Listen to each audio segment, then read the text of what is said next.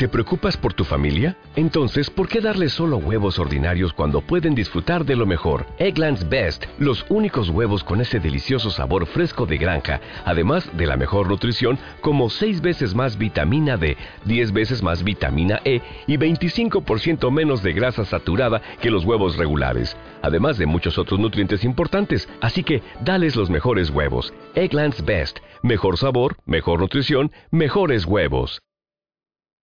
Capítulo 8. Necrópolis. Abarrach. Abarrach, mundo de fuego, mundo de piedra. El mundo de los muertos. Y de los agonizantes.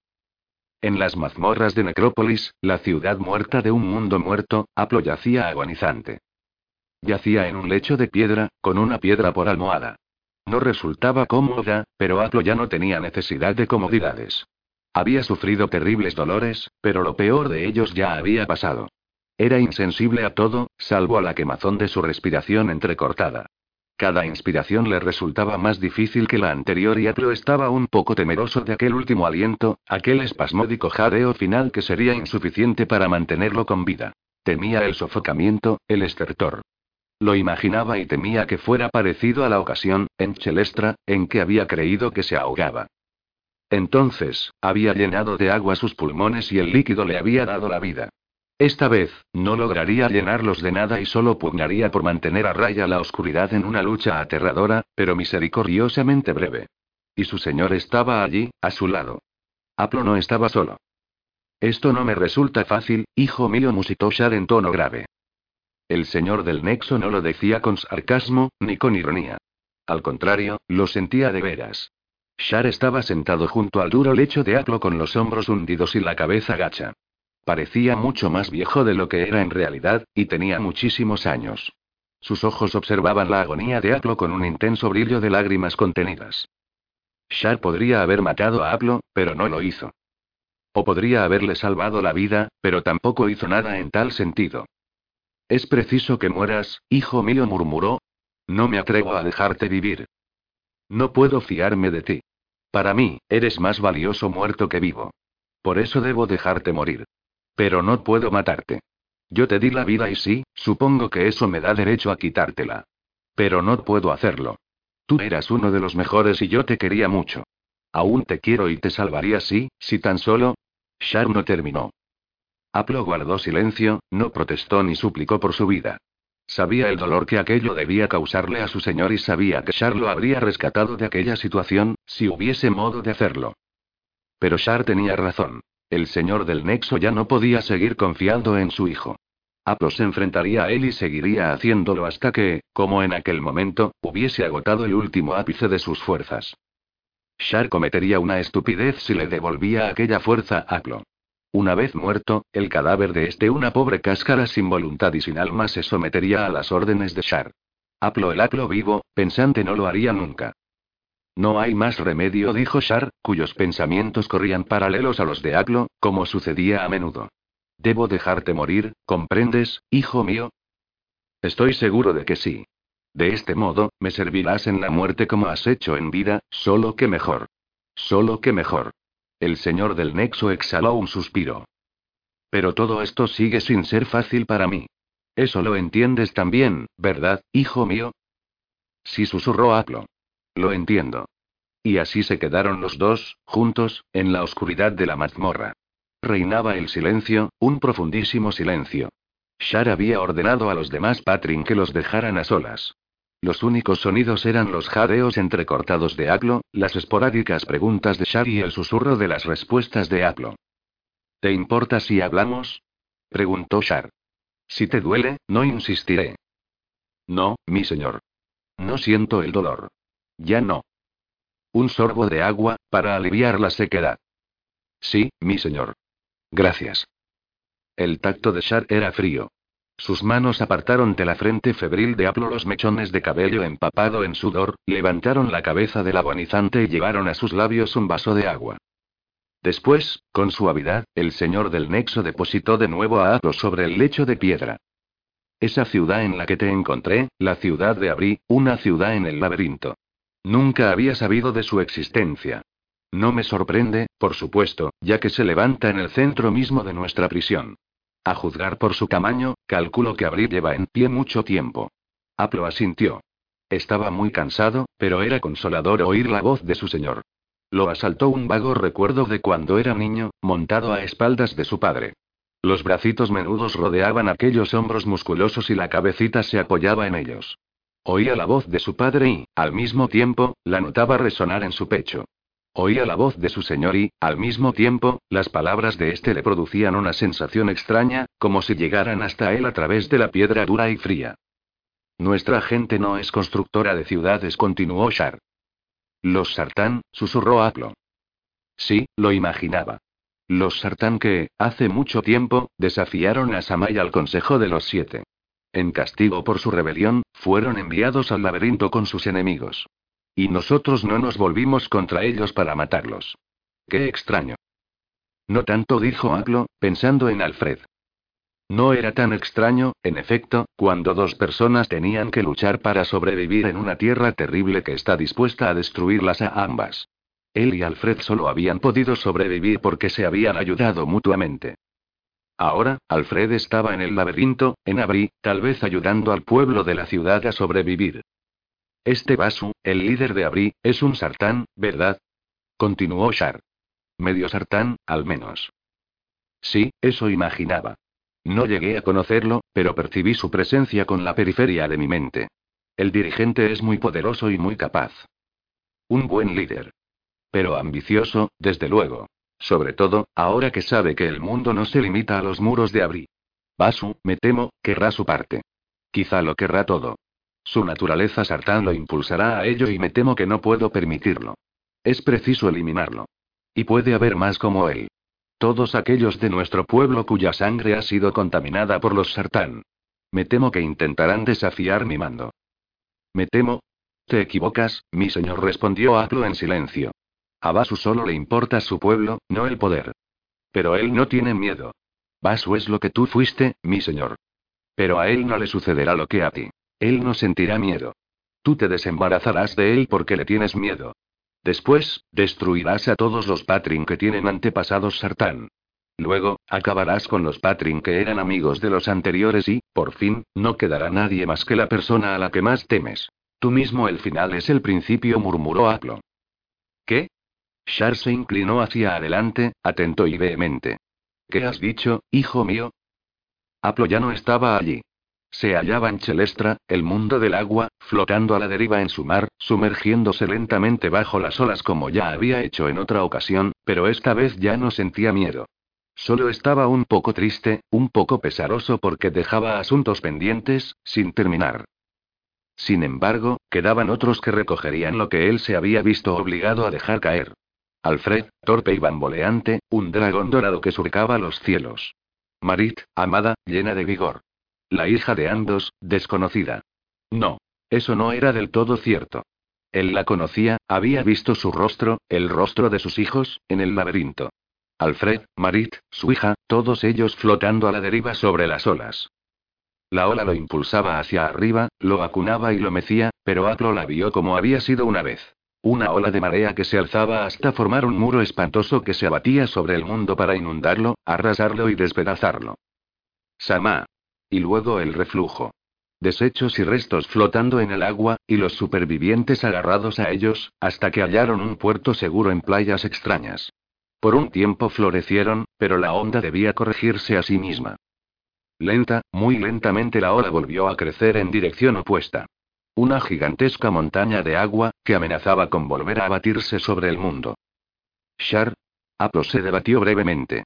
Resultaba duro, sí, resultaba duro marcharse. Sobre todo, ahora que por fin empezaba a comprender. Empezaba, Shar estaba hablándole, engatusándolo. Decía algo de la séptima puerta. Era un poema infantil. El final es el principio. De debajo del lecho de piedra le llegó un gañido apagado que resultó más audible que la voz de Shar. Aplo reunió las fuerzas justas para mover la mano y notó un lametón húmedo en los dedos.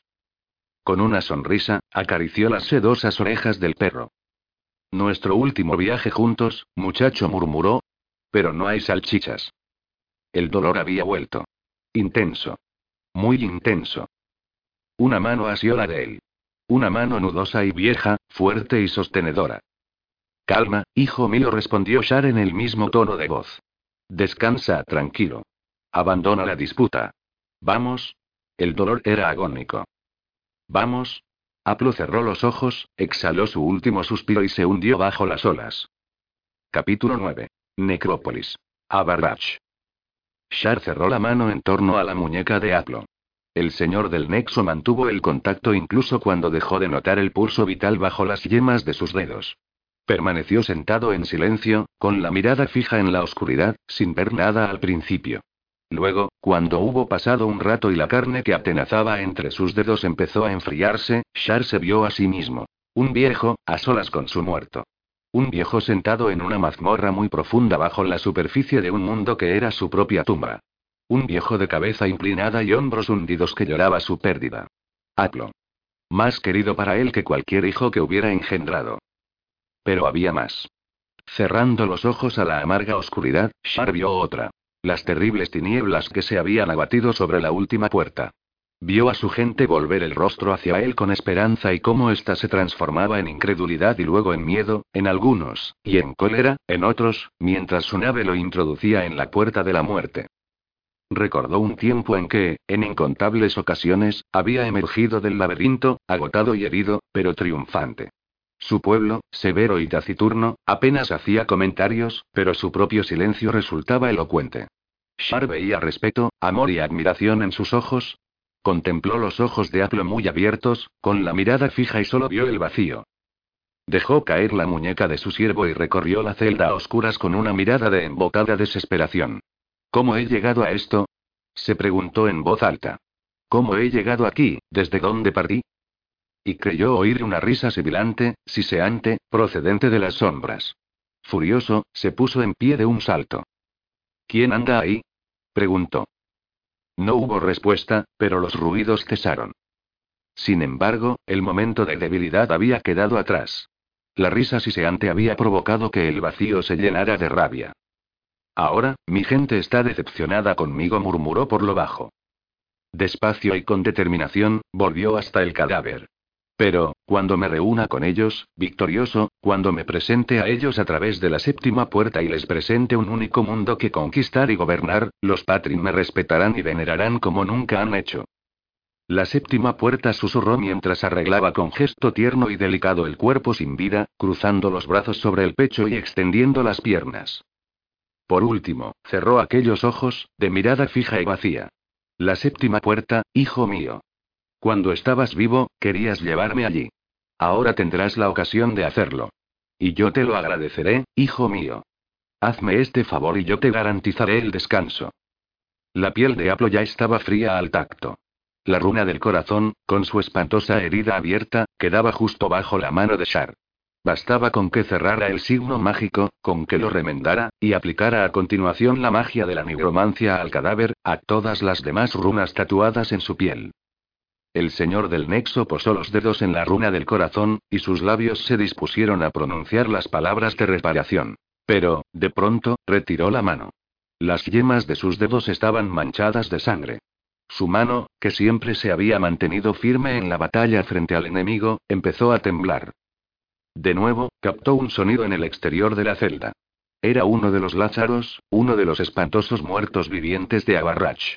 Shar estudió al cadáver ambulante con suspicacia, pensando que se trataría de Cleitus. El antiguo dinasta de Abarrach, asesinado por su propio pueblo y convertido en Lázaro, se habría sentido muy feliz de devolver el favor dando muerte a Shar. En efecto, lo había intentado y había fracasado, pero siempre estaba al acecho de una nueva oportunidad. Pero no se trataba de Cleitus. Shar exhaló un suspiro involuntario de alivio. Cleitus no le inspiraba temor, pero el señor del Nexo tenía otros asuntos más importantes de que ocuparse, en aquel momento, y no tenía interés en desperdiciar sus facultades mágicas luchando con un muerto. ¿Quién eres? ¿Qué buscas aquí? inquirió con aire hosco. Creyó reconocer al Lázaro, pero no estaba seguro. Al Patrin, todos los sartán muertos le parecían iguales. Me llamo Jonaton, anunció el Lázaro. Jonaton, repitió como un eco la voz del alma atrapada, en su permanente intento de liberarse del cuerpo. No he venido a buscarte a ti, sino a él. A él, los extraños ojos del Lázaro, que a veces tenía la mirada vacía de un cadáver y a veces la expresión dolorida de quien vive atormentado, se volvieron a Aplo. Los muertos nos llaman, continuó el Lázaro. ¿Oímos sus voces? Voces, susurró el eco tristemente. Pues es una llamada que no debes molestarte en atender, replicó Shar con voz severa. Puedes marcharte. Necesito este cuerpo para mí. Podría echarte una mano, se ofreció el Lázaro Jonathan. Una mano, Shar se dispuso a rechazar al Lázaro, a insistirle para que se marchara. Entonces recordó que, la última vez que había intentado emplear la nigromancia con el cadáver de Sama, el hechizo había salido mal. Devolver la vida a Aplo era demasiado importante como para correr el menor riesgo, y el señor del Nexo observó con desconfianza al Lázaro, dudando de sus motivos. Pero lo único que vio en él fue a un ser atormentado, como cualquier otro Lázaro de Abarrach. Hasta donde Shar sabía, los muertos vivientes solo tenían una ambición y era convertir a otros seres en horribles copias de ellos mismos. Muy bien, dijo Shar, dando la espalda al Lázaro. Puedes quedarte. Pero no te entrometas a no ser que me veas hacer algo mal. Y tal cosa no sucedería. El señor del Nexo tenía confianza en ello. En esta ocasión, el hechizo surtiría efecto. Shar se concentró resueltamente en su tarea. Esta vez obró con rapidez. Sin hacer caso de la sangre que le manchaba las manos, cerró la runa del corazón que ocupaba el centro del pecho de Aplo. Después, siguiendo con detalle el hechizo, empezó a trazar los demás signos mágicos al tiempo que pronunciaba las runas en un murmullo. El Lázaro permaneció en silencio, inmóvil, junto a la puerta de la celda. Muy pronto, concentrado únicamente en el encantamiento, Shar se olvidó por completo del muerto viviente. Procedió despacio, con paciencia, tomándose su tiempo. Transcurrieron horas. Y, de pronto, un fantasmagórico resplandor azul empezó a extenderse sobre el cuerpo muerto. El fulgor arrancó de la runa del corazón y se extendió lentamente. Cada signo mágico fue prendiendo del anterior. El hechizo de Shar hacía que cada runa tatuada en la piel de Aplo se iluminara con una falsa apariencia de vida. El señor del Nexo efectuó una profunda inspiración. Estaba tembloroso de impaciencia y de regocijo. El hechizo funcionaba. Daba resultado. Pronto, el cadáver se pondría en pie, pronto, lo conduciría a la séptima puerta. Todo sentimiento de lástima, de dolor, se borró del corazón de Shar. El hombre al que había querido como un hijo estaba muerto y el cadáver le resultaba completamente ajeno. El cuerpo muerto era un objeto, un medio para conseguir un fin. Un instrumento. Una llave para abrir la puerta de la ambición de Shar. Cuando el último signo mágico hubo cobrado vida, el señor del Nexo estaba tan excitado que, durante unos momentos, ni siquiera consiguió recordar el nombre del muerto, un dato fundamental en los pasos finales del encantamiento. Aplo apuntó el Lázaro en un susurro. Aplo, suspiró el eco. Dio la impresión de que era la oscuridad la que cuchicheaba el nombre. Shar no se percató de quién lo hacía, ni notó el sonido de rascaduras y forcejeos procedente de detrás del lecho de piedra en el que yacía el cadáver. Aplo. Dijo Shar. Eso es. Debo de estar más cansado de lo que creía. Cuando acabe esto, descansaré. Necesitaré todas mis fuerzas para obrar la magia de la séptima puerta. El señor del Nexo hizo una pausa y, por última vez, lo repasó todo mentalmente. Estaba todo perfecto. No había cometido un solo error, como lo demostraba el leve resplandor azulado de las runas del cuerpo yaciente. Shar levantó las manos. Me servirás en tu muerte, Aklo, como me has servido en vida. Levántate y anda. Regresa a la tierra de los vivos. El cadáver no se movió. Shar frunció el entrecejo y estudió las runas con atención. No hubo el menor cambio. Los signos mágicos mantuvieron su resplandor muertecino, pero el cadáver permaneció inmóvil en el lecho de piedra. El señor del Nexo repitió la orden con un asomo de severidad en la voz. Parecía imposible que Aplo continuara desafiándolo todavía, incluso en tales circunstancias. Serás mi siervo. Repitió Shar. No hubo respuesta, ni cambio alguno. Salvo que quizás el resplandor azulado empezaba a desvanecerse. Shar se apresuró a repetir las estructuras rúnicas más importantes y el fulgor se intensificó. Pero el cadáver continuó sin moverse. Frustrado, el señor del nexo se volvió hacia el Lázaro, que aguardaba con paciencia la puerta de la celda. Bien, ¿qué he hecho mal? Quiso saber Shar. No, no te extiendas en explicaciones, añadió con irritación cuando el Lázaro se disponía a responder. Bien, sea lo que sea, arréglalo. Y señaló al cadáver con un gesto. No puedo, respondió el Lázaro. No puedo, repitió el eco. ¿Qué? ¿Por qué? Shar dio muestras de perplejidad. Luego, furioso, añadió. ¿Qué truco es este? No es ningún truco, señor Shar, dijo Jonathan. Este cadáver no puede ser resucitado. No tiene alma. Shar dirigió una mirada furibunda al Lázaro y quiso dudar de él, pero, en el fondo de su mente, algo lo empujaba dolorosamente a aceptar su palabra. No tenía alma. El perro. exclamó. La mezcla de cólera y frustración casi lo sofocó. El sonido que había oído, procedente de detrás del lecho. Al instante, Shar se inclinó hacia el lugar, justo a tiempo de ver desaparecer por el otro lado la punta de una cola plumosa. El perro, raudo, ganó la puerta de la celda, que permanecía abierta de par en par. Al doblar la esquina, el animal resbaló sobre el suelo de losas húmedas y cayó sobre las patas traseras. Shar invocó su magia para detenerlo, pero la sesión de migromancia había debilitado sus fuerzas. El perro, con un esfuerzo supremo, consiguió incorporarse y salió a escape por los pasadizos de las mazmorras. Shar llegó a la puerta de la celda con la intención de descargar su cólera sobre el Lázaro. Por fin recordaba dónde lo había visto. Aquel tal Jonaton había estado presente en la muerte de Sadat. En esa ocasión, la magia de Shar tampoco había sido capaz de resucitar al viejo Sartán. ¿Acaso el Lázaro Jonaton, de algún modo, estaba frustrando deliberadamente sus intentos? ¿Por qué? ¿Y cómo? Pero las preguntas de Shar quedaron sin respuesta. El Lázaro había desaparecido.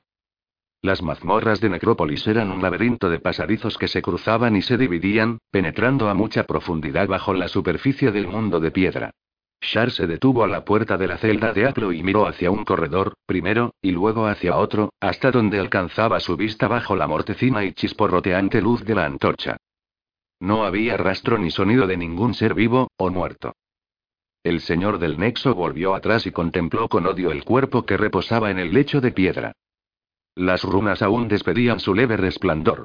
El hechizo conservaría la carne en buen estado. Solo le quedaba atrapar a aquel perro estúpido. Ese animal no irá muy lejos, reflexionó en voz baja cuando, por fin, recobró la calma necesaria para hacerlo. Se quedará en las mazmorras, cerca del cuerpo de su amo. Enviaré un ejército de Miss Patrin con la tarea de encontrarlo. En cuanto al Lázaro, dispondré también algunas patrullas para que lo busquen. Cleitus dijo algo acerca de ese Jonathan. Algo respecto a una profecía. Vida a los muertos, la puerta se abrirá para él. Bobadas. Una profecía implica la existencia de un poder superior, de un poder superior que gobierna, y yo soy quien manda en este mundo y en cualquier otro del cual decida apoderarme. Shar se dispuso a marcharse para ordenar a sus patrin las diversas tareas que se proponía encomendarles. Antes de salir, dirigió una última mirada al cadáver de Aplo. ¿Un poder que gobierna? Pues claro que sí. El mío. Repitió y abandonó la celda. Capítulo 10. Necrópolis. Abarrach. El perro estaba confuso. Oía claramente la voz de su amo, pero este no estaba a su lado. Aplo yacía en una celda, lejos del lugar donde el animal se escondía en aquel momento. El perro sabía que a su amo le sucedía algo terrible, pero, cada vez que intentaba volver junto a él para ayudarlo, una voz severa y perentoria, la voz de Aplo, que sonaba muy próxima, como si estuviera allí mismo, le ordenaba quedarse quieto, sin levantarse. Pero Aplo no estaba allí, ¿verdad? Grupitos de gente de gente como su amo pasaban arriba y abajo ante la celda a oscuras en un rincón de la cual se ocultaba el animal. Aquella gente lo buscaba, lo instaba a salir con silbidos, siseos y lisonjas. El perro no tenía muchas ganas de compañía, pero se le ocurrió que los desconocidos tal vez pudieran ayudar a su amo. Al fin y al cabo, eran de la misma especie. Y, antes, algunos de ellos habían sido amigos, pero ahora, al parecer, no era así. El desdichado animal emitió un ligero gañido para demostrar que se sentía desgraciado y desamparado. La voz de Aclo, severa, le ordenó silencio. Y sin ninguna palmadita conciliadora en la cabeza que mitigara el rigor de la orden. Una palmadita que indicara. Sé que no comprendes, pero debes obedecer. El único, y magro, consuelo del perro fue percibir, por su tono de voz, que Aplo también estaba confuso, asustado y desconsolado. Tampoco él, al parecer, sabía demasiado bien qué había sucedido. ¿Y si su amo estaba asustado? El perro se estremeció en la oscuridad, con el hocico sobre las patas y el cuerpo aplastado contra el húmedo suelo de piedra de la celda, y se preguntó qué hacer. Shar se hallaba en su biblioteca, con el libro de nigromancia sartán sobre el escritorio, pero cerrado, intacto. ¿Para qué abrirlo? Lo conocía de memoria y habría sido capaz de recitarlo en sueños. El señor del Nexo había tomado entre sus dedos una de las tabas rúnicas rectangulares que tenía sobre la mesa. Con gesto ocioso, absorto en sus pensamientos, daba golpecitos sobre la mesa de hierba Kairon con una esquina de la taba, hacía correr esta entre sus dedos, volvía de golpear con el canto siguiente, la hacía correr otra vez, etc. Tap, tap y deslizar. Tap, tap y deslizar. Tap, tap y deslizar. Llevaba así tanto rato que había entrado en una especie de estado de trance. Salvo la mano que sostenía el hueso rúnico, notaba el resto del cuerpo entumecido, pesado, incapaz de moverse, como si estuviera dormido. Sin embargo, Shar era muy consciente de estar despierto. Y también estaba total y completamente confundido. Nunca se había encontrado frente a un obstáculo tan inabordable. No tenía la menor idea de qué hacer, de cómo actuar o de a dónde acudir. Al principio se había sentido furioso. Luego, la cólera había dado paso a la frustración. En aquel momento, se sentía perplejo. El perro podía estar en cualquier parte. En aquella ratonera de pasadizos interconectados podía esconderse una legión de titanes sin que nadie tropezara con ella. Cuanto más un único animal insignificante. E incluso en el caso de encontrarlo, se preguntó Shar mientras seguía dando golpecitos con la taba y deslizándola entre sus dedos, ¿qué haría con él? ¿Matarlo? ¿Obligaría eso al alma de Aplo a volver a ocupar su cuerpo? ¿O el alma de su siervo moriría con el animal? De este modo, la muerte de Aplo resultaría como la de. No le habría reportado ninguna utilidad. ¿Y cómo encontrar la séptima puerta sin él? Sí, debía darse prisa en localizarla. Su pueblo estaba luchando y muriendo en el laberinto y él había prometido, había prometido que volvería. Tap, tap y deslizar. Tap, tap y deslizar. Tap, tap y deslizar. Shar cerró los ojos hombre de acción que había combatido y vencido a todos los enemigos que había encontrado, en esta ocasión se veía relegado a quedarse sentado sin hacer nada. Porque no podía hacer absolutamente nada. Deslizó el problema a través de su mente como hacía deslizar el hueso rúnico de dedo en dedo. Lo examinó desde todos los ángulos. Nada. Tap, tap y deslizar. Nada. Tap, tap y deslizar.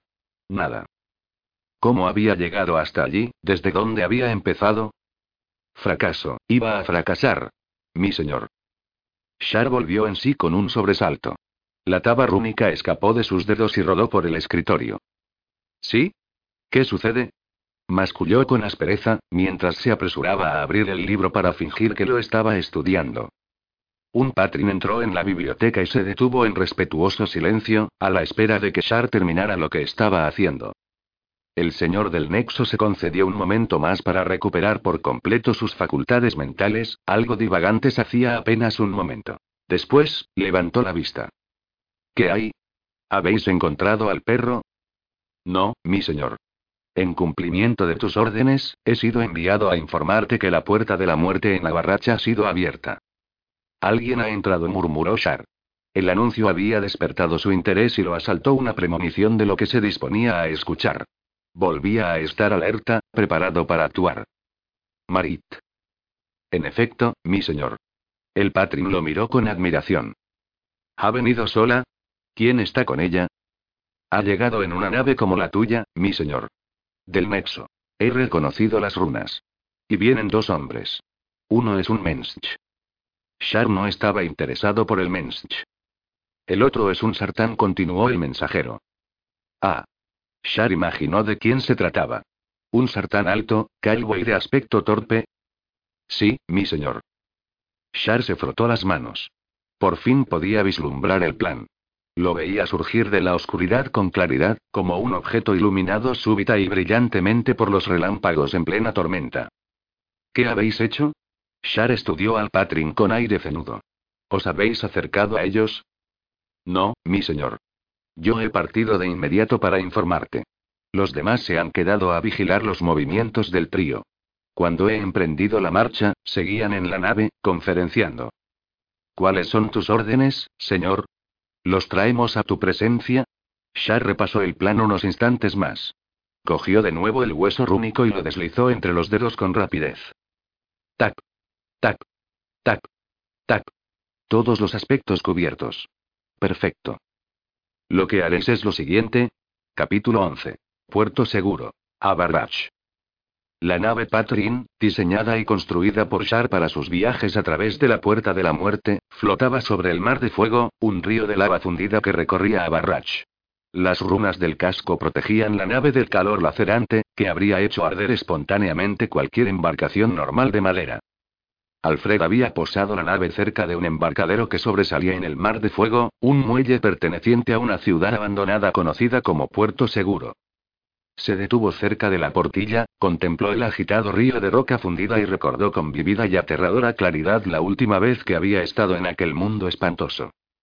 Sí, lo veía todo con absoluta nitidez. Aplo y él habían alcanzado la nave con vida por los pelos, huyendo de los Lázaros asesinos conducidos por el antiguo dinasta, Cleitus.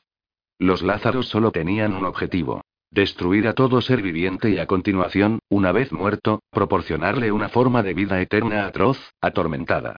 Ya a salvo a bordo, Alfred fue perplejo testigo de cómo Jonathan, el joven noble sartán, se entregaba como víctima voluntaria en las manos ensangrentadas de su propia esposa asesinada. ¿Qué había visto Jonathan en la llamada Cámara de los Condenados, para que lo empujara a cometer aquel acto trágico? ¿Realmente había visto algo? Se corrigió Alfred con tristeza. Tal vez el joven había perdido el juicio, simplemente. Quizás se había vuelto loco a causa de la pena y del espanto. Alfred comprendió. La nave se mueve bajo mis pies y estoy a punto de perder el equilibrio. Vuelvo la vista hacia Aclo. El Patrin tiene las manos sobre la piedra de gobierno. Los signos mágicos de la nave despiden un fulgor azul intenso y luminoso. Las velas flamean y los cabos se tensan. La nave dragón extiende sus alas, dispuesta a volar. En el muelle, los muertos se ponen a gritar y a batir sus armas con estrépito. Los lázaros levantan sus horripilantes rostros y avanzan como un solo hombre hacia la nave. Espera. Detente. Le grito a Aplo, y aprieto la mejilla contra el cristal de la portilla para ver mejor. ¿No podemos aguardar un momento más? Si quieres, puedes volverte atrás, Sartán responde Aplo con un gesto de indiferencia. Has cumplido con tu papel y ya no te necesito. Vamos, lárgate. La nave empieza a moverse. Las energías mágicas de Aplo fluyen a través de ella. Debo ir. Jonathan ha tenido suficiente fe, me digo. Estaba dispuesto a morir por lo que creía. Yo debo ser capaz de hacer lo mismo. Me encamino hacia la escalerilla que conduce desde el puente a la cubierta superior. En el exterior de la nave se oyen las gélidas voces de los muertos, sus gritos de rabia, encolerizados de ver que su presa se escapa. Escucho a Cleitus y a los Lázaros elevar sus voces en un cántico. Tratan de desmoronar la frágil estructura rúnica de protección de nuestra nave. La embarcación da un bandazo y se hunde unos palmos. De improviso, me viene a la cabeza una inspiración. Yo puedo potenciar las debilitadas energías de Aplo. El Lázaro de quien había sido Jonathan se mantiene aparte de los demás Lázaros, y la mirada de este espíritu no del todo separado del cuerpo se vuelve hacia la nave y atraviesa las runas, la madera, el cristal, y mi carne y mis huesos hasta alcanzar mi corazón. Sartán. Alfred. El interpelado se volvió con cautela y retrocedió hasta los mamparos. Yo, no. No puedo. Ah, eres tú. Pestañeó. Pues claro que soy yo. ¿Por qué nos has traído a este lugar abandonado? Quiso saber la Patrin. Necrópolis queda por ahí, al otro lado. ¿Cómo vamos a cruzar el mar de fuego? Alfred parecía impotente. ¿Dijiste que Shar haría vigilar la puerta de la muerte? Sí. Pero, si hubieras hecho lo que te indiqué y hubieras llevado la nave directamente a Necrópolis, en estos momentos ya estaríamos a salvo, ocultos en los túneles. Es solo que, bueno, yo, Alfred levantó la cabeza y miró a su alrededor. Os parecerá estúpido, lo sé, pero, pero, esperaba encontrar aquí a cierto conocido. Encontrar a alguien. exclamó Marid con aire sombrío. Si alguien se presenta por aquí, seguro que es la guardia de mi señor. Sí, supongo que tienes razón. Alfred dirigió una nueva mirada al embarcadero vacío y suspiró. ¿Qué hacemos ahora? preguntó, sumiso. ¿Remontamos el vuelo hasta Necrópolis? No, es tarde para eso. Ya nos habrán visto. Probablemente, vienen a buscarnos. Tendremos que salir de esta con alguna historia convincente. Si tan segura estás de tu señor, Marit preguntó Alfred con cierta vacilación, ¿por qué tienes miedo de encontrarte con él? No lo tendría, si estuviera sola. Pero no lo estoy. Viajo con un menschi con un sartán. Vamos. Añadió, al tiempo que se volvía bruscamente. Será mejor desembarcar. Tengo que reforzar las runas que protegen la nave. Esta, semejante en construcción y diseño a las naves dragón de Ariano, flotaba apenas unos palmos por encima del embarcadero. Marit saltó con facilidad desde la cubierta de proa y aterrizó de pie, con ligereza. Alfred, después de algunos intentos nulos, se lanzó por la borda, se enredó el pie en uno de los cabos y terminó colgado boca abajo sobre la lava fundida. Marit, con gesto ceñudo, consiguió liberarlo y depositarlo en el muelle, en precario equilibrio sobre sus pies. Uglamano apareció encubierta. Hasta aquel instante había permanecido dentro, contemplando con incredulidad y asombro el aterrador nuevo mundo en el que habían entrado. Tras sacudir la cabeza, saltó de la nave al muelle. Pero, casi de inmediato, se dejó caer de rodillas y se llevó las manos al cuello. Dio muestras de sofoco, de falta de aire. Así murieron los Mensch en este mundo, hace tantos años, dijo una voz. Alfred se volvió, alarmado. Una figura emergió de la bruma azuzrosa que se extendía sobre el mar de fuego. Uno de los Lázaros dijo Marit con disgusto. Su mano se cerró en torno a la empuñadura de la espada. Lárgate. exclamó. No, espera. Intervino Alfred con la mirada fija en el cadáver, que se movía arrastrando los pies pesadamente. Lo, lo conozco. Jonathan. Aquí estoy, Alfred. Aquí he estado todo este tiempo. Todo este tiempo, Uck levantó la cabeza y contempló con incredulidad aquella aterradora aparición, sus cerúleas facciones, las marcas mortales de su garganta, los ojos que en un momento estaban vacíos y muertos y, al siguiente, radiantes de vida. La mano intentó hablar, pero cada vez que tomaba aire llevaba a sus pulmones los vapores venenosos, y tosió hasta congestionarse. Aquí no puede sobrevivir. Dijo Alfred, revoloteando en torno a Uck con gesto inquieto. Imposible, sin magia que lo proteja.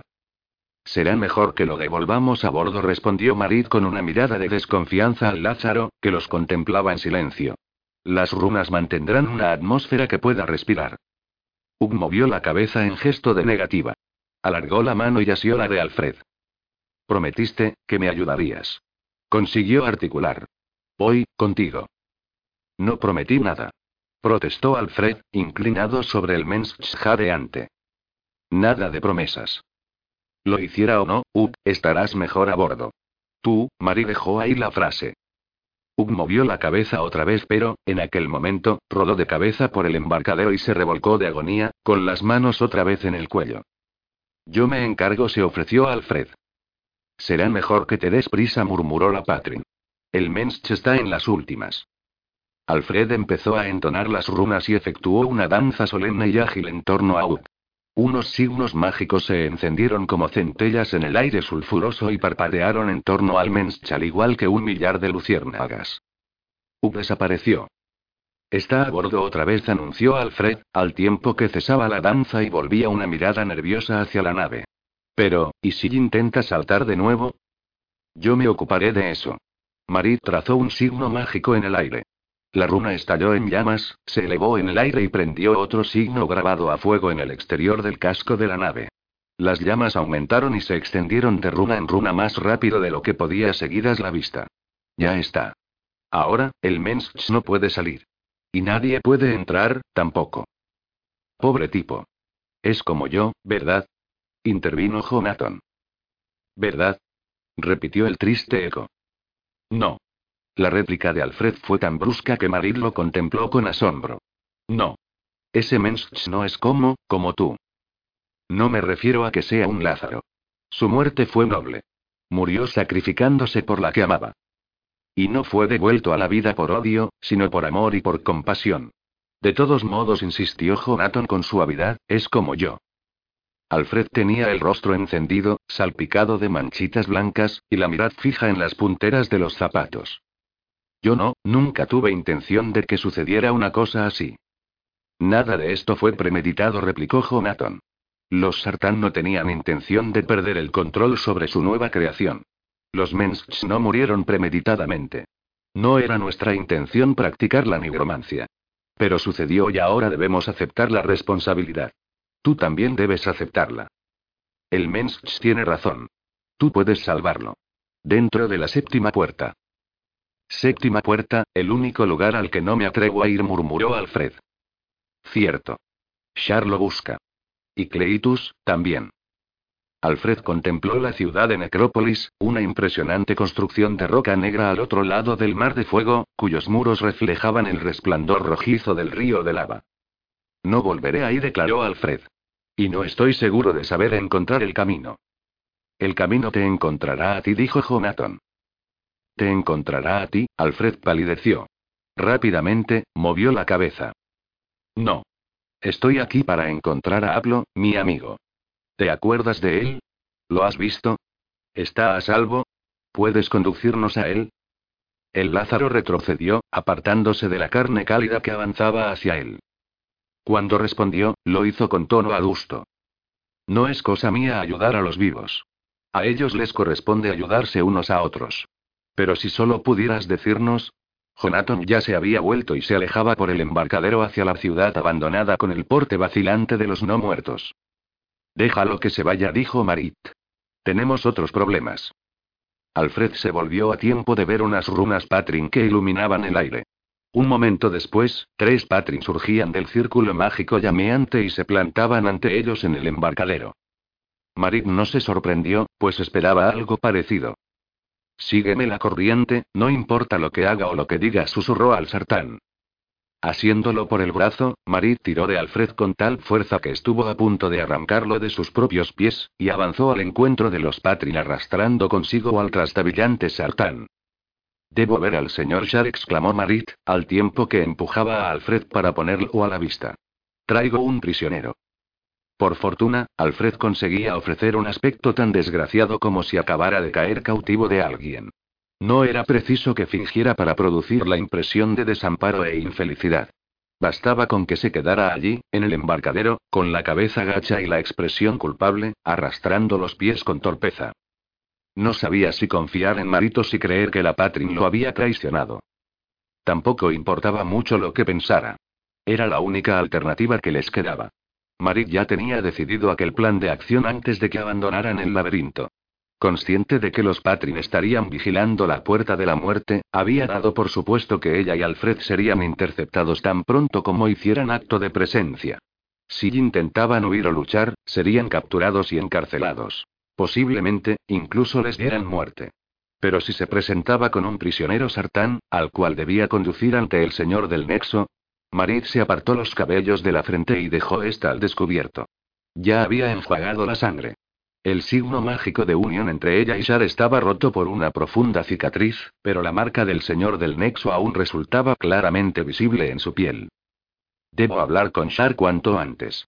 Como veis, añadió con orgullo, ostento la autoridad de nuestro señor. Estás herida, respondió uno de los Patrin, estudiando la marca. En el laberinto se libra una batalla terrible, replicó Marit.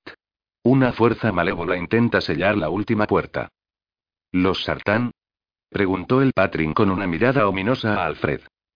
No respondió Marit. Los Sartán no. Por eso debo ver a Shar. La situación es muy apurada. A menos que consigamos ayuda, exhaló un profundo suspiro. Me temo que estamos perdidos. Los Patrin dieron muestras de inquietud. Los vínculos entre los miembros de su pueblo eran muy fuertes y sabían que la recién llegada no mentía. El interlocutor de Marit estaba alarmado y estupefacto ante la noticia. Tal vez, pensó ella, aquel hombre tenía una esposa y unos hijos a los que había dejado en el nexo. Tal vez la Patrin componente del trío que había salido a su encuentro tenía un marido, unos padres, atrapados todavía en el laberinto. Si la última puerta se cierra, continuó Marit, nuestra gente quedará atrapada para siempre en ese terrible lugar. ¿Shar no os ha contado nada de esto? Preguntó, casi esperanzada. No, no nos ha dicho nada, declaró la Patrin. Pero estoy seguro de que tiene buenas razones para no haberlo hecho, añadió su compañero con frialdad. Hizo una pausa, pensativo, y añadió. Os conduciré a presencia de nuestro Señor. El otro guardia inició una protestas. Pero nuestros órdenes. Conozco mis órdenes. Replicó el primero. Entonces, ¿sabes qué debemos? El trío de centinelas se retiró a un rincón del muelle y empezó a deliberar en voz baja. Era perceptible un tonillo de tensión en la conversación. Marit suspiró. Todo estaba saliendo como esperaba. Permaneció donde estaba, con los brazos cruzados sobre el pecho con aparente despreocupación. Sin embargo, tenía el corazón en un puño. Shar no había hablado a los suyos sobre la lucha que se desarrollaba en el laberinto. Tal vez intentaba ahorrarles sufrimientos, se dijo, pero una vocecilla interior le replicó que su señor tal vez temía que sus patrin fueran a rebelarse contra él. Como se había revelado Aplo, Marit se llevó la mano a la frente y se frotó el signo mágico, que le escocía y le hormigueaba.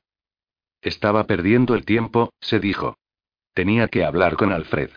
Los guardias seguían discutiendo y solo volvían la mirada de vez en cuando para vigilar a sus prisioneros. Saben que no iremos a ninguna parte, dijo Marit para sí, amargamente. Moviéndose despacio para no atraer la atención, se deslizó más cerca del sartán. Alfred. Susurró por la comisura de los labios. Oh. ¿Qué? dijo el sartán, sobresaltado. Calla y atiende. Siseó ella. Cuando lleguemos a Necrópolis, quiero que lances un hechizo sobre esos tres. Alfred abrió los ojos como platos. Palideció casi como un lázaro y empezó a sacudir la cabeza enérgicamente. No. No podría. No sabría. Marit estaba pendiente de sus congéneres. Al parecer, los tres Patrin ya estaban cerca de alcanzar un consenso. En otro tiempo, tu pueblo luchó contra el mío. Masculló con frialdad. Seguro que conoces algún hechizo para incapacitar a esos guardias el tiempo suficiente como para que podamos. Marit se vio obligada a callar y a apartarse. Los Patrin habían terminado de conferencias y se acercaban de nuevo. Te conduciremos ante Shar, anunció el guardia. Ya era hora. Replicó Marit con irritación. Por fortuna, tal irritación podía tomarse por impaciencia, por anhelo de ver a su señor, y no por ganas de sacudir a Alfred. El sartán, en una súplica silenciosa, seguía rogándole que no lo obligara a aquello. Su aspecto era realmente patético, lastimoso. Y, de pronto, Marit comprendió por qué. Alfred no había formulado nunca un hechizo contra nadie, Patrinomensch, movido por la cólera. Había llegado a extremos insospechados para evitarlo. Desmayarse, quedar indefenso, aceptar la posibilidad de perder la vida antes que utilizar su poder para matar a otros. Los tres guardias empezaron a trazar de nuevo sus runas en el aire. Concentrados en su magia, dejaron de prestar atención a sus prisioneros durante unos momentos. Marit agarró con fuerza a Alfred por el brazo, como si de verdad fuera su prisionero. Al tiempo que le clavaba las uñas en el terciopelo de su levita, la mujer le susurró con tono apremiante. Hazlo por Aclo. Es nuestra única oportunidad. Alfred emitió un gemido lastimero. Marit notó cómo temblaba, pero se limitó a clavarle las uñas un poco más. El líder de los Patrin los señaló con un gesto, y los otros dos guardias se acercaron para escoltarlos. El signo mágico se encendió en el aire como un círculo de llamas deslumbrante.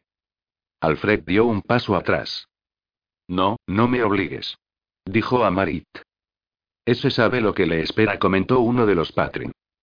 Sí que lo sabe, respondió Marit y su mirada se clavó en la de Alfred sin ofrecerle el menor descanso, la menor esperanza de posponer la resolución de las cosas. Asiéndolo con firmeza por el brazo, lo arrastró al interior del círculo mágico flameante. Capítulo 12. Necrópolis. Abarbach. No tenía que matarlos. El pensamiento tomó a Alfred por sorpresa. Incapacitarlos. Por supuesto. Eso era lo que había dicho Marit. Incapacitarlos. ¿Qué idea le había rondado por la cabeza? Un escalofrío que surgía del tuétano de sus huesos estremeció al sartán. En lo único que se le había ocurrido pensar era en matar. Incluso había considerado en serio tal posibilidad. Era aquel mundo, se dijo, horrorizado consigo mismo. Aquel mundo de muerte donde nada tenía permitido morir. Eso y la batalla del laberinto. Y su inquietud, su angustia torturadora por la suerte de Aplo. Estaba tan cerca de encontrar a su amigo y aquellos Patrin, sus enemigos, le obstaculizaban el paso. El miedo, la cólera. Busca todas las excusas que quieras, se dijo con severidad, pero la auténtica verdad es que, aunque solo fuera por un solo instante, era eso lo que deseabas. Cuando Marit dijo que formulara un hechizo, vi los cuerpos de esos Patrin caídos a mis pies y me alegré de verlos muertos. Exhaló un suspiro y prosiguió para sí. Vosotros nos creasteis, dijeron las serpientes dragón. Y ahora entiendo cómo, Marit le clavó el codo en las costillas. Alfred volvió en sí con un sobresalto que debió de resultar muy acusado, pues los Patrin se volvieron a mirarlo con extrañeza. Yo, reconozco este lugar, murmuró para romper el silencio. Y era cierto, para gran pesar del sartán. Habían atravesado el túnel mágico de los Patrin, creado por la posibilidad de que estuvieran y no estuvieran allí.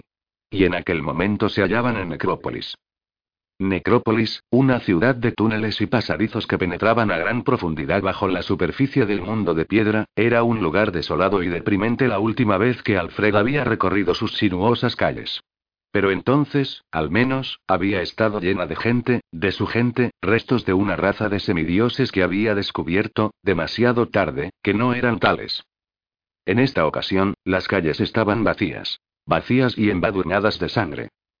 Pues era allí, en aquellas calles, en aquellas casas, en el propio palacio, donde los sartán muertos habían descargado su furia sobre los vivos. Desde entonces, los aterradores lázaros vagaban por los pasadizos. Y lo observaban desde las sombras con sus miradas siempre cambiantes. Miradas de odio, desesperadas y vengativas. Los Patrin condujeron a los prisioneros por las calles desiertas, en las que el más mínimo ruido despertaba ecos, en dirección al palacio. Uno de los Lázaros se unió a ellos y los siguió arrastrando los pies pesadamente, mientras su voz fría, seguida de su inseparable eco fantasmal, murmuraba lo que le gustaría hacer con aquel grupo. Alfred se estremeció de pies a cabeza e incluso los Patrin, con sus nervios de acero, se mostraron perturbados. Sus facciones se tensaron, y los tatuajes de sus brazos se encendieron en una respuesta defensiva. Marit mostraba una intensa palidez y tenía las mandíbulas encajadas. No dirigió la mirada hacia el muerto ambulante, sino que continuó adelante con ceñuda determinación. Marit estaba pensando en Aplo, comprendió Alfred. Él también notó un nudo de espanto en el estómago. ¿Y si hablo, y si el Patrin era ahora uno de aquellos Lázaros? Se encontró bañado en un sudor helado y le entraron náuseas. Se sentía mareado y al borde del desmayo. Sí, a punto de desmayarse de verdad. Los Patrin se detuvieron y se volvieron. ¿Qué le sucede? Es un sartán, respondió Marit con tono despectivo. Es débil. ¿Qué esperabais? Yo me encargo de él. Se volvió hacia Alfred, y este vio impaciencia y expectación en su mirada. Sartán bendito. Marit creía que aquello era una pantomima, que estaba simulando y que se disponía a lanzar el encantamiento. No. Quiso gritar. Allí había un malentendido. En aquel momento, no. No era aquello lo que tenía en la cabeza. Y tampoco conseguía discurrir nada que... Pero Alfred comprendió que debía continuar aquella comedia. De momento, no había despertado las sospechas de los Patrin, pero si seguía allí plantado, balbuceando y con los ojos desorbitados, no tardaría en hacerlo. Frenéticamente, se preguntó qué hacer. Jamás se había enfrentado a un Patrin. Nunca había combatido contra alguien cuya magia funcionaba igual solo que al contrario que la suya. Para empeorar las cosas, los Patrin ya tenían levantadas sus defensas mágicas como protección frente al Lázaro. Las posibilidades giraron en la cabeza del sartán como un torbellino, aturdidoras, desordenadas y aterradoras. Haré que se hunda el techo de la caverna, no. Así, moriríamos todos. Haré surgir del suelo un dragón de fuego, no. El resultado sería el mismo. De repente, aparecerá de la nada un jardín de flores, pero ¿de qué serviría eso? El Lázaro atacará. Punto. ¿Alguien podría salir mal parado? El suelo se abrirá y me tragará, sí. Eso es. Espera. Alfred se agarró a Marit e inició una danza, saltando de un pie a otro, cada vez más deprisa. Marit no se soltó. La danza de Alfred se hizo más frenética. Sus pies golpeaban el suelo de roca con fuerza. Los Patrin, que al principio creían que Alfred se había vuelto loco, no tardaron en recelar y se abalanzaron sobre él. La magia surtió efecto. La posibilidad se produjo. El suelo se desmoronó bajo los pies de Alfred. En la roca se abrió un agujero y el sartán se arrojó a él, arrastrando consigo a Marit. Los dos cayeron rodando entre rocas y polvo asfixiante, y se sumergieron en la oscuridad. La caída fue corta. Según sabía de su anterior visita, Necrópolis era una conejera de túneles colocados unos encima de otros. Así, Alfred había calculado, al menos había tenido la desesperada esperanza de ello, que debajo del túnel en el que se encontraban habría otro pasadizo. Solo después de haber formulado el hechizo se le ocurrió pensar que debajo de la ciudad había también inmensos estanques de lava. Por fortuna, fueron a caer a un corredor a oscuras. Sobre sus cabezas, un chorro de luz penetraba por un agujero del techo. Los guardias Patrin habían rodeado el hueco y los miraban desde lo alto mientras hablaban entre ellos con tono apremiante. Ciérralo. exclamó Marit al tiempo que sacudía a Alfred. Van a bajar a buscarnos. Alfred se había quedado con la mente en blanco durante unos instantes, aterrorizado con la idea de que habrían podido caer en un estanque de lava. Por fin, dándose cuenta del peligro real, invocó con retraso la posibilidad de que el agujero no hubiera existido nunca. El hueco del techo desapareció. La oscuridad se cerró sobre ellos, densa y pesada. Pronto, el fulgor mortecino de los signos mágicos tatuados en la piel de Marit la iluminó. ¿Estás, estás bien? tartamudeó Alfred. En lugar de responder, Marit le propinó un empujón. Corre. ¿Hacia dónde? No importa. Pronto vendrán tras nosotros. Añadió, indicando el techo. Ellos también pueden usar la magia, ¿recuerdas? El resplandor de las runas de Marit se intensificó lo suficiente como para permitirles ver por dónde pisaban. Corrieron pasadizo adelante sin saber a dónde iban y sin preocuparse de averiguarlo. Solo esperaban eludir a sus perseguidores. Al cabo de un rato, hicieron un alto y aguzaron el oído. Creo que los hemos perdido, aventuró Alfred. Y nosotros también lo estamos. De todos modos, no creo que hayan intentado seguirnos. ¿Sabes? Marit frunció el entrecejo. Resulta extraño. Quizás han ido a informar a Shar. Es posible. La Patrin volvió la vista hacia un extremo y otro del túnel en sombras. Tenemos que determinar dónde estamos. Yo no tengo la menor idea, ¿y tú? No reconoció a Alfred y sacudió la cabeza. Pero conozco el modo de averiguarlo. Se arrodilló, tocó el ángulo de la pared con el suelo del corredor y entonó un cántico susurrante. Un signo mágico cobró vida bajo sus dedos y se iluminó débilmente. El leve fulgor se difundió a otra runa y a otra más, hasta que una fila de ellas brilló con una luz suave y reconfortante a lo largo de la parte baja de la pared. Marie dejó escapar una exclamación. Las runas Sartán. Había olvidado su existencia. ¿A dónde nos llevarán? A donde queramos ir, se limitó a decir Alfred. Junto a Aplo indicó ella. Alfred captó esperanza en su voz. Él no la tenía. Él sentía pavor ante lo que podían encontrar. ¿A dónde llevaría Shar a Aplo? Ah. A sus aposentos privados no, ¿verdad? No. A las mazmorras respondió Marit. Fue allí a donde llevó a Sama y. Y a los otros que, no terminó la frase. Dio media vuelta y prosiguió. Será mejor que nos demos prisa. No tardarán mucho en imaginar a dónde vamos. Entonces, vendrán a buscarnos. ¿Por qué no lo han hecho esta vez? preguntó Alfred. Marit no respondió. No tenía que hacerlo. Alfred lo sabía perfectamente. Porque Shar ya sabía a dónde iban. Se dirigían a una trampa, era evidente. Alfred se dio cuenta, desconsolado, de que así había sido desde el primer momento. Los guardias Patrin no solo habían permitido que escaparan, sino que incluso les habían proporcionado la oportunidad. Con su magia, los Patrin podrían haberlos conducido directamente a Shar. Podrían haberlos dejado ante su misma puerta, se dijo Alfred. Pero no. Los guardias los habían llevado a Necrópolis, a sus calles vacías. Y allí los habían dejado escapar y ni siquiera se habían molestado en perseguirlos. Y, precisamente cuando todo parecía más oscuro, Alfred comprobó con sorpresa que en su interior cobraba vida, vacilante, un leve hálito de esperanza. Si Aplo estaba muerto y Shar había utilizado la nigromancia en él, sin duda el señor del Nexo ya se encontraría en la séptima puerta y no los necesitaría. Algo había salido mal, o bien. Los signos mágicos seguían iluminándose en la pared. Prendían uno tras otro con la rapidez de un incendio. En algunos lugares, donde las grietas de la pared interrumpían los signos, las runas permanecían apagadas.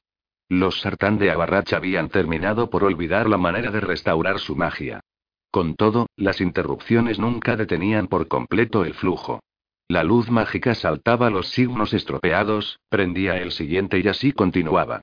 Lo único que Alfred debía hacer era mantener la imagen de las mazmorras en su mente y las runas los conducirían hacia allí. ¿Y hacia qué? se preguntó Alfred con temor. En aquel instante, tomó una determinación. Si se equivocaba y Shar había convertido a Aplo en uno de los desdichados no muertos, él pondría fin a tan terrible existencia y proporcionaría la paz a su amigo Patrin. No importaba lo que cualquiera alegara ni que alguien intentara impedirlo. Los signos mágicos los condujeron hacia abajo de manera paulatina. Alfred había estado en las mazmorras con anterioridad y comprobó que iban en la dirección correcta. Lo mismo le pareció a Marit, que encabezaba la marcha con paso rápido e impaciente. Los dos se mantuvieron en guardia, pero no vieron nada. Ni siquiera los muertos ambulantes recorrían aquellos pasadizos. Anduvieron tanto tiempo, sin ver nada salvo las runas sartán de la pared y el leve resplandor de las runas patrin de la piel de Marit, que Alfred cayó en una especie de trance horrífico. Cuando Marit se detuvo bruscamente, el sartán, que avanzaba como un sonámbulo, tropezó con ella. La mujer lo empujó contra la pared con un siseo disimulado. Veo luz ahí delante, anunció en voz muy baja. Antorchas. Y ya sé dónde estamos. Delante de nosotros se encuentran las celdas. Probablemente, Aplo está preso en una de ellas. Aquí abajo todo parece muy tranquilo, cuchicheó Alfred. Demasiado tranquilo. Marit no le hizo caso y continuó avanzando por el pasadizo en dirección a la luz de las antorchas. Alfred no tardó mucho en encontrar la celda. Los signos mágicos de la pared ya no lo guiaban. En las mazmorras, la mayoría de las runas sartán habían sido rotas o borradas deliberadamente. A pesar de ello, Alfred avanzó hacia el lugar correcto sin la menor vacilación, como si unos signos invisibles, creados por su propio corazón, se encendieran ante sus ojos. El sartán echó una ojeada al interior de la celda antes de penetrar en ella y agradeció haberlo hecho. Aplo yacía en un lecho de piedra, con los ojos cerrados y las manos cruzadas sobre el pecho. No se movía. No respiraba. Marit venía detrás, atenta y vigilante. Alfred tuvo un momento para dominar sus emociones antes de que la Patrin, al ver que su compañero se detenía, adivinara de inmediato qué había descubierto. La mujer se le adelantó en un abrir y cerrar de ojos. Alfred intentó retenerla, pero ella se desasió. A toda prisa, Alfred hizo desaparecer los barrotes con una palabra mágica para evitar que Marit se lastimara tratando de pasar entre ellos. La Patrin se detuvo un instante junto al lecho de piedra y a continuación, con un sollozo, se dejó caer de rodillas. Tomó la mano fría y sin vida de Aplo y empezó a frotarla como si pudiera hacerla entrar en calor. Las runas tatuadas en la piel del yaciente emitían un leve resplandor, pero la carne helada carecía de vida. Marit, Alfred rompió el silencio con apuro, en voz baja. No puedes hacer nada. Los ojos del sartán se llenaron de lágrimas amargas. Lágrimas de pesar y de lacerante dolor, pero también de alivio. Aplo estaba muerto, sí. Pero estaba muerto por completo. No ardía dentro de él, como una vela dentro de una calavera, asomo alguno de aquella horrible vida mágica. El cuerpo yacía sereno, con los ojos cerrados y el rostro relajado, libre de dolor. Ahora está en paz, murmuró. Penetró en la celda con lentitud y se detuvo junto a su enemigo y amigo. Marit había vuelto a depositar la flácida mano de Aplo sobre el pecho de este, encima de la runa del corazón, y en aquel momento estaba sentada en el suelo, encogida, lamentándose a solas en un silencio dolorido, desgarrado. Alfred se dio cuenta de que debía decir algo, rendir tributo de homenaje a su compañero de tribulaciones, pero las palabras resultaban inadecuadas. ¿Qué se decía a alguien que se había asomado al interior de uno y había visto, no lo que uno era, sino lo que podía ser?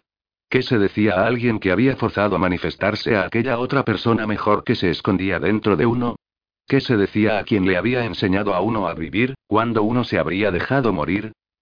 Todo aquello había hecho Aplo. Y ahora estaba muerto.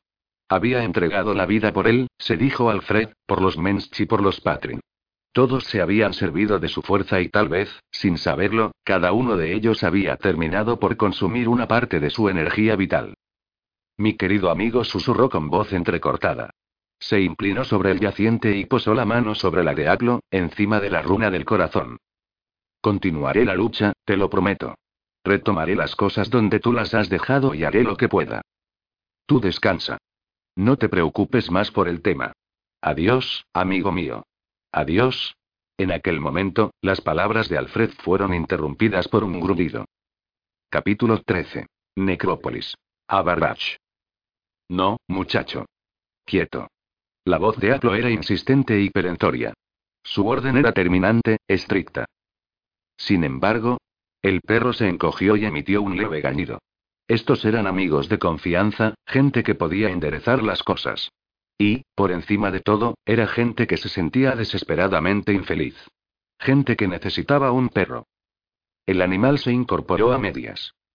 No, perro. La voz de Aplo repitió la advertencia, seca y severa. No.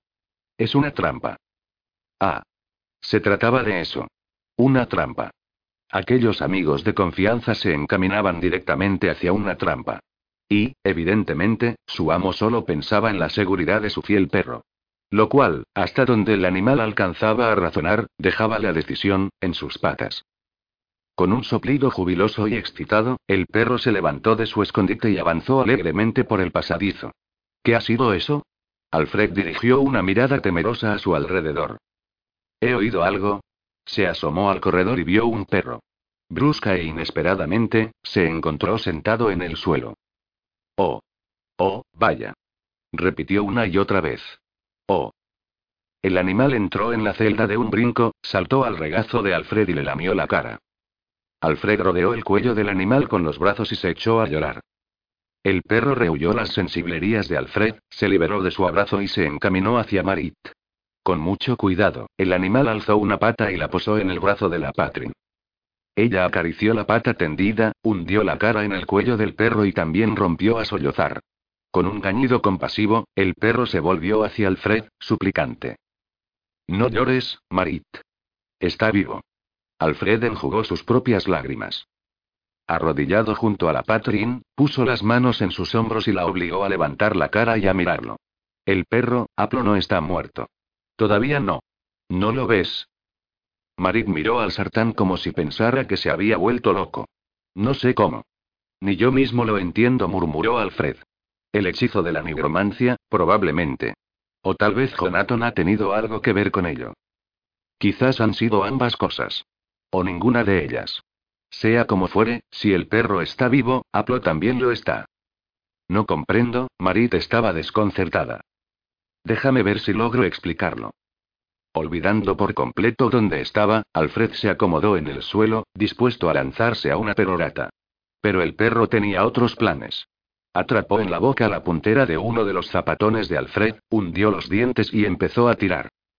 Cuando Aplo era joven, buen perro el sartán se interrumpió e intentó convencer al animal de que soltara el zapato. Cuando era joven, en el laberinto, perro, bonito, suelta de una vez. Oh, vaya. El perro había soltado el zapato y, esta vez, tiraba de la manga del sartán. El perro quiere que nos vayamos, observó Marit. Con cierta vacilación, la Patrin se incorporó. El perro se olvidó de Alfred y volvió la atención hacia ella. Enseguida, presionó con el flanco las piernas de la mujer, tratando de conducirla hacia la puerta de la celda. No voy a ninguna parte, declaró ella, asiendo con energía la piel floja del cuello del animal al tiempo que detenía sus pasos. No pienso dejar a Atlo hasta que entienda qué ha sucedido. Es lo que intento explicarte. exclamó Alfred en tono lastimero. Pero no hay más que interrupciones. Todo tiene que ver con los impulsos buenos de Aplo. Compasión, piedad, amor, Aplo fue educado en la creencia de que tales sentimientos eran muestras de debilidad. El perro emitió un gruñido sordo y estuvo a punto de derribar a Marit en su nuevo intento de impulsarla hacia la puerta de la celda. Basta, perro. Ordenó la Patrin. Miró a Alfred y añadió. Continúa. Con un suspiro, el sartán asintió. A Aplo le resultaba cada vez más difícil conciliar sus auténticos sentimientos con los que él creía que debía tener. ¿Sabías que te buscó, cuando lo dejaste? Se dio cuenta de que te amaba, pero no podía reconocerlo, ni ante sí mismo, ni ante ti. Marit dirigió la vista al cuerpo que reposaba en el lecho de piedra. Incapaz de articular palabra, movió la cabeza. Cuando Aplo creyó que te había perdido, entró en un estado de creciente infelicidad y confusión, continuó Alfred.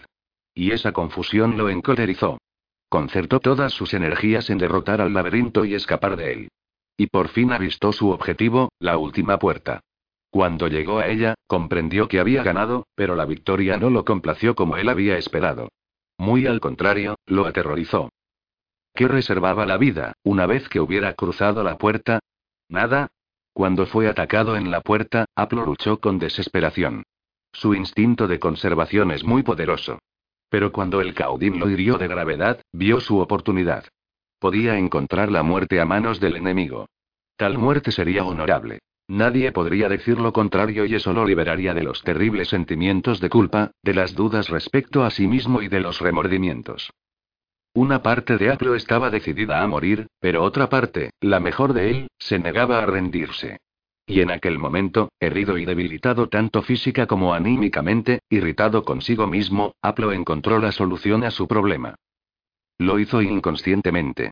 Creó ese perro.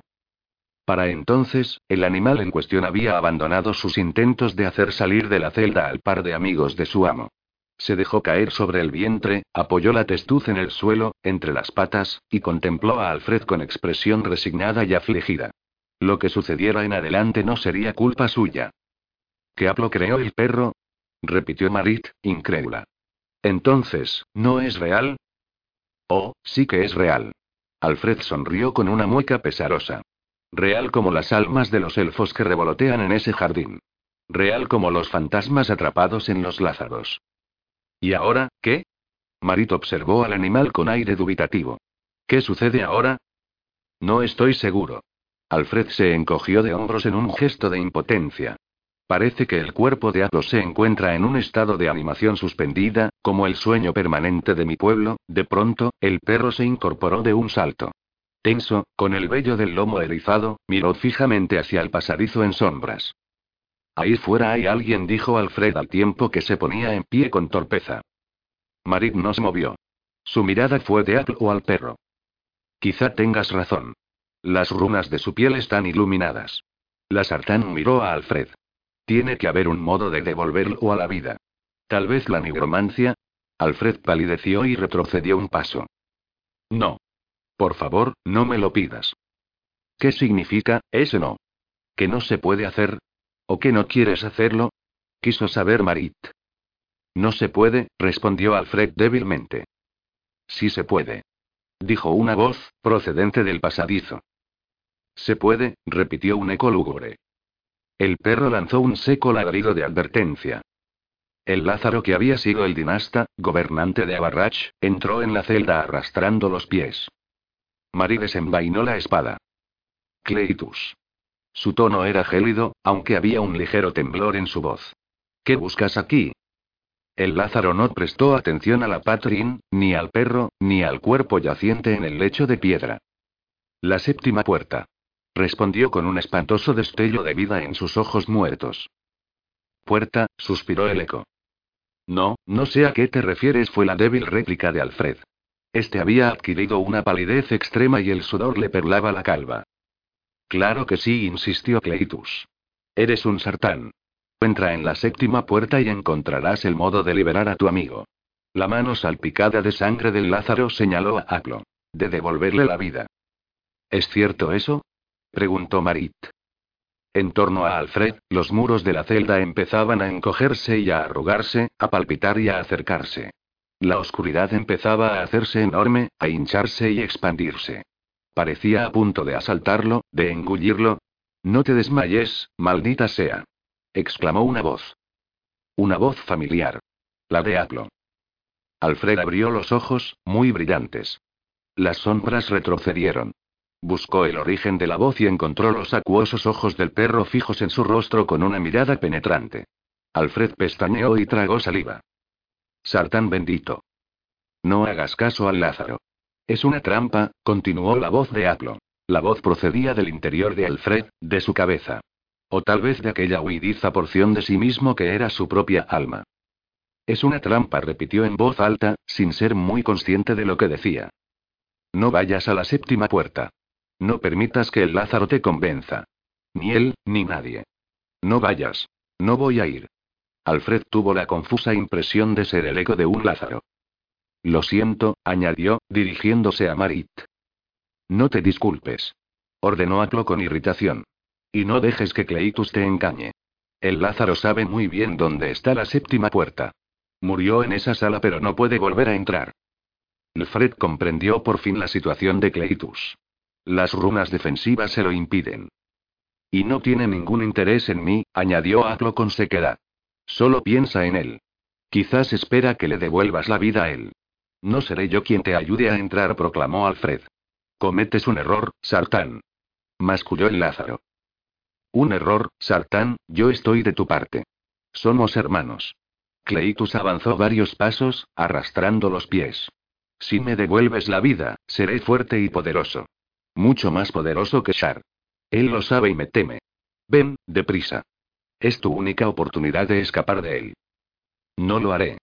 Alfred se estremeció. El Lázaro avanzó hacia él.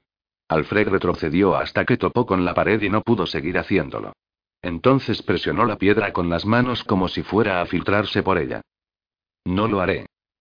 Tenéis que salir de aquí. Insistió Aplo. Tú y Marit. Estáis en peligro. Si Saro se encuentra aquí, ¿y tú? Preguntó Alfred en un susurro cargado de añoranza. Marit se volvió hacia él con una mueca de extrañeza y suspicacia. ¿Yo, qué? No, no. Alfred estaba perdiendo el dominio de sí. Yo se lo decía, se lo decía a Aplo. ¿A Aplo? La Patrin lo miró con ojos como platos. ¿No has oído lo que dice? Se extrañó Alfred y, en el momento de hacer la pregunta, se dio cuenta de que Marit no había captado nada. Ella y Aplo habían estado unidos, pero no habían intercambiado sus almas como habían hecho ellos dos en aquella ocasión, mientras cruzaban la puerta de la muerte. Hizo un gesto con la mano, dando por cerrada la cuestión. Olvídate de mí. Marchaos de una vez. Insistió Aplo. Utiliza tu magia. Alfred tragó saliva. Se pasó la lengua seca por los labios e intentó en vano humedecer la garganta reseca antes de empezar a entonar las runas con voz quebrada y casi inaudible. Cleitus entendió el olvidado lenguaje mágico lo suficiente como para comprender lo que se proponía y, alargando su demacrado brazo, atrapó a Marit. Canta una runa más y la entrego a los no muertos, amenazó a Alfred. La Patrin pugnó por soltarse e intentó atravesar al Lázaro con su espada, pero el muerto ambulante no tenía limitaciones físicas. Con fuerza sobrehumana, arrancó la espada del puño de Marit y cerró su mano manchada de sangre en torno al cuello de su prisionera. Los signos mágicos de la piel de Marit refulgieron brillantemente. Su magia entró en acción para defenderla. Cualquier ser vivo habría quedado paralizado por la descarga, pero el cadáver del dinasta absorbió el castigo sin efectos perceptibles. Las largas uñas azuladas de la mano esquelética se hundieron en la carne de Marit. Ella se revolvió de dolor y reprimió un grito. La sangre resbaló por su piel. Alfred pegó la lengua al paladar y se quedó paralizado. Marit estaría muerta antes de que él pudiera completar el hechizo. Llévame a la séptima puerta. Exigió Cleitus y clavó las uñas aún más hondo.